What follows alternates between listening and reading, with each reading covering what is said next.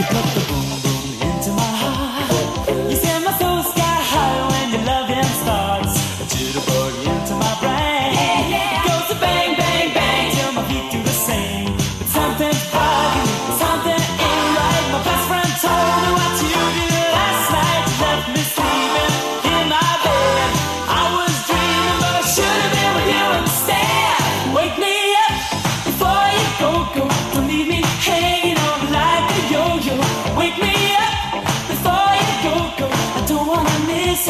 you there. Wake me up before you go, go.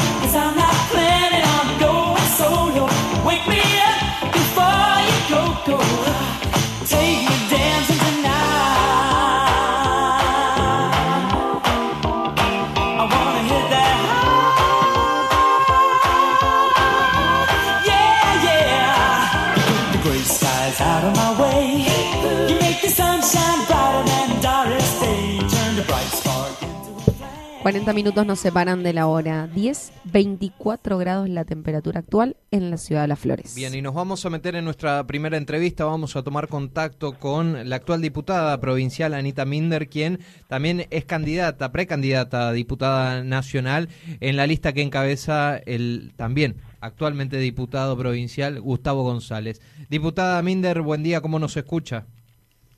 Buen día, los escucho muy bien. ¿Cómo están? Muy bien, nosotros también la escuchamos perfecto. Buen día, diputada. Gracias por su tiempo y estar en, esta comunicación con nosotros. Bien, gracias entonces, diputada. Y queremos conocer un poquito el trabajo que vienen realizando. La vimos que estuvo estos días aquí en la ciudad de Apóstoles compartiendo un debate justamente entre varios candidatos. Y me imagino también las recorridas que deben andar haciendo tanto en la capital como en el interior de la provincia. Y sí, en la etapa de la campaña las salidas se intensifican, porque uno en realidad siempre está recorriendo, visitando, porque bueno, es así uno como nutre la tarea legislativa, pero claro, en campaña se intensifica. Ayer tuvimos un muy lindo debate que se hizo en el Instituto Cristo Rey con otros candidatos, la verdad que me parece una, una, una actividad interesante, pero más que interesante, importante, porque bueno, politizar a los jóvenes para que tomen decisiones pensadas, eh, sabemos que a veces la ciudadanía está un poco cansada de la política y de las elecciones, tener tres elecciones en un año no es algo bueno, eh, sería bueno con dos ya estaríamos, pero bueno, la provincia desdobla, entonces hay como cierto, cierto hastío, pero el tema es que las elecciones, siempre digo lo mismo, el poder está en el ciudadano que con su voto decide.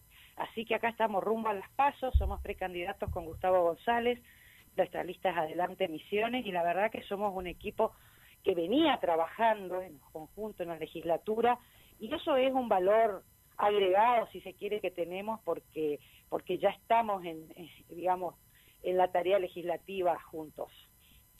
Bien, eh, diputada, preguntarle, ya que habló por ahí que estuvieron en un debate con los jóvenes, ¿qué piensa sobre el joven argentino? ¿Qué propuestas fomentar justamente, como sabemos y se conoce, que hoy en día la mayoría de los jóvenes deciden irse de la Argentina. Bueno, ese fue un tema que se abordó ayer precisamente, eh, la falta de oportunidades, la falta de empleabilidad, la falta de empleo y trabajo es algo que, provoca, ¿no?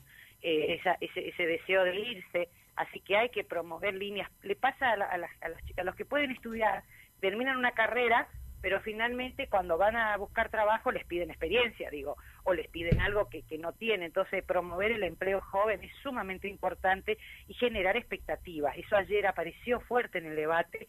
Eh, y también eh, yo creo que tenemos que pensar muy fuertemente en orientar eh, la formación, el estudio, con la producción, ¿no? Para que tengan una... Es como que hay veces, hay una oferta de carreras que a veces no tiene que ver con la realidad local o con las necesidades locales. Y eso genera un, quiebre, ¿no? Bien, entre los temas que estuvieron charlando ayer, por ahí hacer un resumen, los tres bloques fueron economía, salud y educación, ¿es así? Economía, salud y educación. Bueno, en economía nosotros planteamos que es imprescindible generar líneas de trabajo para reactivar la producción. Misión es una de las provincias más alejadas, eh, con alto costo energético, transporte, combustible, asimetrías, porque ahora se nos va a abrir el puente más, más, más tarde que temprano, o, más temprano que tarde se va a abrir, y tenemos esos problemas. Entonces lo que nosotros planteamos eh, es justamente que Misiones no puede, siete diputados por la provincia no pueden cambiar lo que deciden 250, pero sí podríamos pensar en alianzas estratégicas con provincias con las que compartimos los mismos problemas, ¿no? Caso de Corrientes, Chaco, Formosa, que también son eh, tienen mucho territorio limítrofe, que también están lejos de los centros urbanos. Digo, hacer algo para, para hacer un paralelismo, lo que hizo eh, la, Patagonia cuando en bloque articuló en el Congreso Nacional la sanción de la ley de zona fría que les trajo beneficios en el gas natural, ¿no? Eh, porque porque bajar los costos energéticos, bajar los costos en combustible y bajar los costos en transporte impacta en el bolsillo del ciudadano, pero también impacta en la producción, facilita la producción al bajar costos. Porque eh, e-, esas son cuestiones que nosotros consideramos central. Y en salud eh, también eh, lo que uno percibe es que así como en Misiones la salud está muy concentrada en el centro de la provincia, en la capital mejor dicho, a nivel nacional sucede algo parecido y se tiene que pensar en, en, bueno en mejorar la, salud de todos los ciudadanos. cuando hablamos de salud, además no hablamos solo de hospitales o médicos, también hablamos de agua potable, también hablamos de cloaca, porque todo eso incide en la sanidad, en el sistema sanitario de un país. Y por otro lado, los temas que hablamos ayer, bueno, fueron los, lo que nosotros llamamos la mala gestión de la pandemia del presidente, ¿no? Claramente el país que eh, más días estuvo cerrado, eh, paralizado con la cuarentena, menos días de clases en el mundo y con un impacto negativo en, en, lo económico, pero con una tasa de mortalidad muy alta igual, ¿no? El segundo del, mundo. Sí, sí, sí. Y fiestas de por medio, pero enseguida nos vamos a meter... de por medio que se percibió la indignación de los jóvenes, porque acá ya lo hay que tener en cuenta, la, el encierro y la cuarentena ha afectado mucho en lo emocional a los jóvenes, a los jóvenes y a los de la tercera edad. Este aislamiento eh, tiene efectos nocivos en, en, el aspecto psicológico y emocional. Entonces ayer se notó mucho la bronca, la reacción de los jóvenes justamente con el tema de las fiestas, ¿no? No se la guardaron, no señalaron. Bien. Eh, eh, diputada, me gustaría conocer un poquito su mirada sobre el actual gobierno provincial y la gestión que tiene adelante el Frente Renovador en la provincia de Misiones. A ver, el Frente Renovador lo que tiene es que, bueno, hoy con, la, con las fronteras cerradas, Misiones no ha sufrido mayores consecuencias en lo económico, es decir, los números eh, le han dado bien porque el cierre de frontera ha hecho que no ha salido la plata de la, de la ciudad, especialmente los comerciantes posadeños están muy contentos, digamos. Eh, eso ha hecho que no se note tanto, pero, pero bueno, pero es un gobierno que además lo que nosotros le cuestionamos es la falta de transparencia institucional. Esto tiene un sistema eh, cuasi feudal cerrado y además con un doble discurso donde el gobierno provincial eh, seduce con la con el discurso del misionerismo pero en realidad sabemos que sus diputados nacionales votan y acompañan todos los proyectos del Frente de Todos de Fernández del kirchnerismo. Y nosotros estamos convencidos que hay que ponerle un freno al kirchnerismo. El kirchnerismo hoy está llevando a nuestro país la caída de imagen del presidente y muchas de las medidas que se han tomado y se están tomando están provocando un fuerte rechazo en la sociedad. Y además peligra realmente las instituciones en los términos de que el gobierno tiene una constitución, una mirada eh, bueno, que todos conocemos, ¿no? Donde además gobierna la vicepresidenta y no el presidente. ¿Y cree, cree que el Frente Renovador es un partido pseudo kirchnerista? Absolutamente, absolutamente. Bueno, basta mirar cómo votaron siempre en el Congreso Nacional, basta, basta mirar cómo votó Huelva eh, las vacunas la habilitación para traer las vacunas, basta mirar todas sus votaciones, más allá que son un pseudo bloque independiente, finalmente acompañan todas y cada una de las iniciativas de kirchnerismo. En realidad lo que buscan es, eh, es una suerte de engaño, porque potenciar eso el misionerismo, pero, pero, pero a la hora de la verdad están en, en, la misma vereda. Por eso que nosotros decimos que Juntos por el Cambio, para la gente no quiere el modelo kirchnerista en el país, Juntos por el Cambio es la única opción. Diputada, y respecto a la carga impositiva que tiene nuestra provincia. Bueno, ese es un tema viejo y de larga data. El sector forestal es una clara muestra de eso, con muchas empresas radicadas al otro lado de, del límite de concorrientes o de todo tipo de empresas porque la carga impositiva de emisiones es muy, muy alta. Miren, si hay algo con todas las críticas que se ha merecido en su momento el gobierno Mauricio Macri, si hay algo que ha hecho bien es el Pacto Fiscal Federal. El Pacto Fiscal Federal exigía, decía, daba algunos aumentos en, en, en, en, en coparticipación y en, y en y en disminución impositiva a las provincias, pero las provincias debían comprometerse también a reducir sus impuestos internos. Y nosotros tenemos una aduana paralela y nosotros tenemos la alícuota de ingresos brutos más alta del país. Es la segunda más alta del país. Santiago del Estero es la que lidera. Nosotros somos la segunda provincia en el costo de ingresos brutos. Y eso afecta a la economía. Eh, entonces vuelvo al pacto fiscal. ¿Qué hizo el gobierno de la renovación? Apenas pierde Macri en el 19, el pacto fiscal federal está vigente, pero prorrogan, por mayoría de la Cámara, cada año su implementación. Es decir, no bajamos los impuestos. Y mientras no bajamos los impuestos, las empresas se van y la producción disminuye. Sí, sí, la, aduana paralela cuestionada por todos lados y bueno, creo que nosotros tenemos que en algún momento los misioneros reaccionar frente a tanta presión impositiva que la verdad que no lo puede resistir el productor, el comerciante, el productor, el emprendedor. Me imagino que, en estas recorridas hay mucha demanda por parte del misionero, existen eh, muchas muchas historias que también a lo largo y ancho de la provincia deben estar conociendo, pero yo particularmente noto por ahí quizás algún hartazgo por parte de la población misionera. Hemos realizado una encuesta estos días en la cual eh, los votantes y los ciudadanos no están muy al tanto de qué se elige, no les interesa mucho la cuestión política y creo que esto debería ser un mea culpa la clase política y replantearse por qué está sucediendo todo esto y este hartazgo, este desinterés por parte de la población. Yo creo que hay varios aspectos. Por un lado, yo señalaba, tres elecciones en un año es demasiado. La verdad es que nosotros, como el gobierno provincial, por despegarse del, del, gobierno nacional, adelanta las elecciones provinciales, nosotros tenemos tres elecciones. Es un costo grande, es un hartazgo de la gente, absolutamente entendible y coincido en que hay que hacer una revisión y una mirada. El gasto en papel, tenemos que empezar a modernizar nuestros sistemas electorales con boleta único de papel, debemos pensar que son las cosas que nosotros queremos trabajar en el Congreso Nacional. Debemos pensar una reforma política que baje el costo de la política en la campaña, que limite esa, exageración de cartelerías a la gente siento que la harta. En ese sentido, voy a hacer un autoelogio. No solo por una cuestión de tener pocos recursos, no estamos haciendo eso. Nuestra campaña es absolutamente austera. Estamos con el mano a mano con el vecino y estamos simplemente tratando de recoger lo que sembramos en estos años de legisladores y, el trabajo hecho con la gente. Pero creo que eso hay que revisar, es cierto. Además, hay otra cuestión. Yo soy una defensora de las pasos la primaria abierta, simultánea, obligatoria, donde vota toda la ciudadanía y donde nadie puede, somos precandidato y nadie puede ser candidato en noviembre sin pasar previamente. Es una selección, es decir, Juntos por el Cambio ofrece cinco candidatos y de acuerdo al resultado va a ser, nosotros esperamos, Gustavo González, ¿no? Ahora, tener pasos, primero, sin llevar la competencia como hace la renovación, es un gasto absolutamente estéril, ¿no? Llevan lista única y hay que ir a votar. Segundo, me parece que las pasos no fueron suficientemente explicadas. Tercero, no en otras provincias, en forma simultánea, se vota eh, para precandidatos a diputados provinciales. Entonces, es mucho más interesante. Acá, como mantenemos la ley de lemas, la tan tramposa ley de lemas, no tenemos pasos provinciales y la gente también está harta de, eso, de ese mercadeo que se ofrece en las elecciones donde, eh, bueno, hay todos tenemos un amigo candidato, como decíamos acá en Posada en junio, todos tenemos un amigo candidato, porque tantas listas hace que, eh, me parece que eso es un mea culpa que tenemos que hacer todos, que tenemos que revisar la política, porque lo que la sociedad también tiene que politizar a la sociedad y hacer conciencia cívica más que politizarla, ¿no?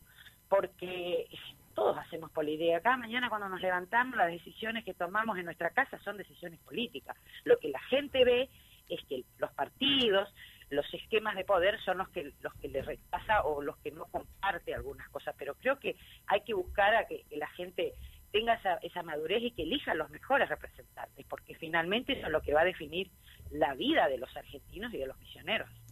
Bien, diputada, para ir preguntarle en el ámbito educativo, ¿cómo ve al sistema educativo provincial?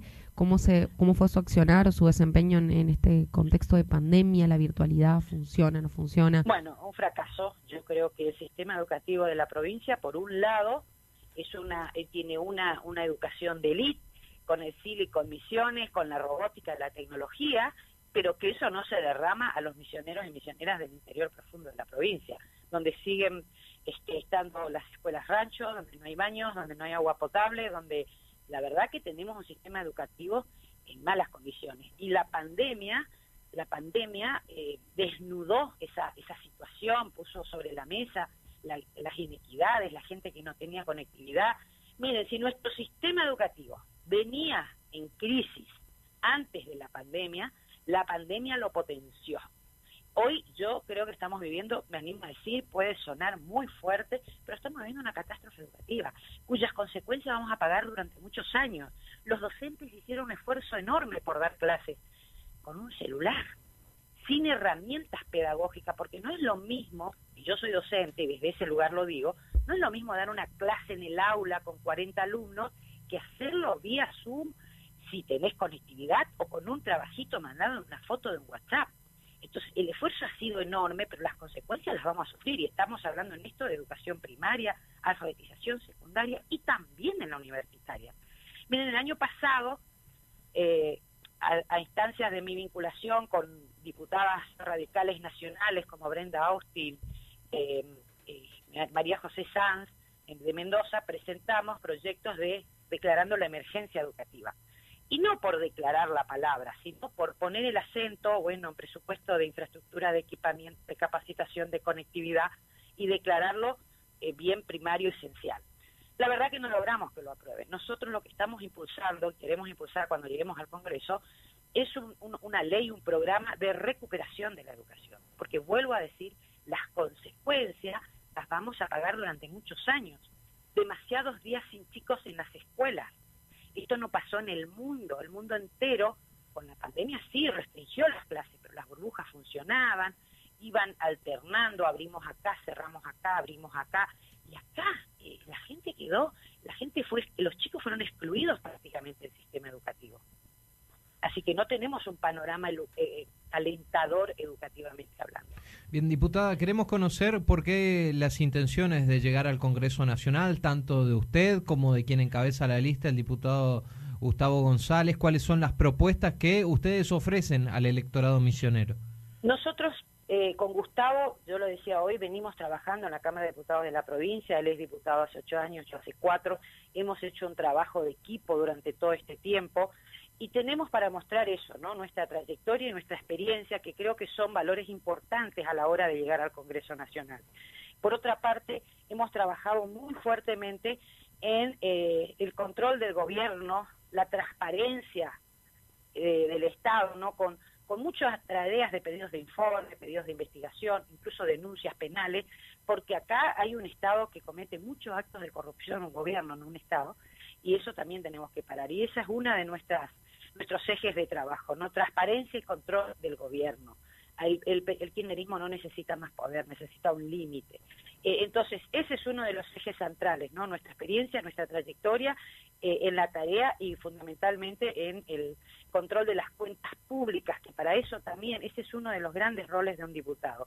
Después, finalmente, de, conformamos en ese sentido un equipo que ya está articulado, además de González, que fue precandidato a gobernador y que tiene un, trabajo, mire, ayer empezó presupuesto, hace, este es el octava año en el que él participa en la discusión del presupuesto en representación de nuestro bloque, es decir, es una persona formada con conocimiento de lo que sucede en, la vida institucional de la provincia. Y el tercer candidato es Rolando Rubleski, que también es una persona con experiencia y trayectoria, que fue eh, director ejecutivo del PAMI durante la gestión de Así que tenemos un equipo bien conformado y queremos llegar porque estamos, estoy segura, así como digo que el Frente Juntos por el Cambio es la única opción no kirchnerista en la provincia, porque después está el país y el Frente de Todos y el misionerismo con su falso con su falso misionerismo, la renovación, que en realidad es socio directo del kirchnerismo, dentro de las cinco propuestas de Juntos por el Cambio,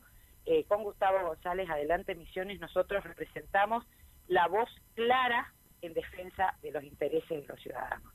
Eso lo hemos demostrado en nuestra trayectoria, en, nuestro, en nuestra tarea legislativa, junto a los docentes en sus reclamos, junto a los sectores de la salud pública, eh, siempre pidiendo lo que la gente ha, reclamado, digamos.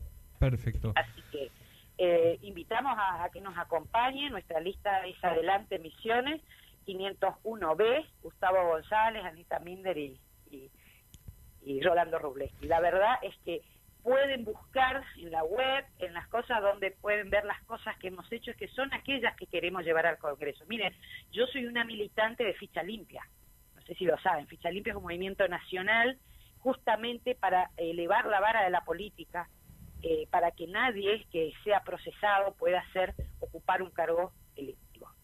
Y eso quiero seguir trabajándolo a nivel nacional. En Misiones, por supuesto, que no logramos que se sancione la ley, pero vamos a seguir insistiendo. Minder, le agradecemos por su tiempo, ha sido usted muy amable y seguramente estaremos conversando, ya sea con usted o con González, días antes de las PASO. ¿eh? Muy bien, muchísimas gracias a ustedes que nos dan la oportunidad de, hablar de nuestra propuesta, de hacernos conocer y pedirnos a, la gente que nos acompañe el 12 de septiembre. Gracias, diputada, muy amable. Éxitos.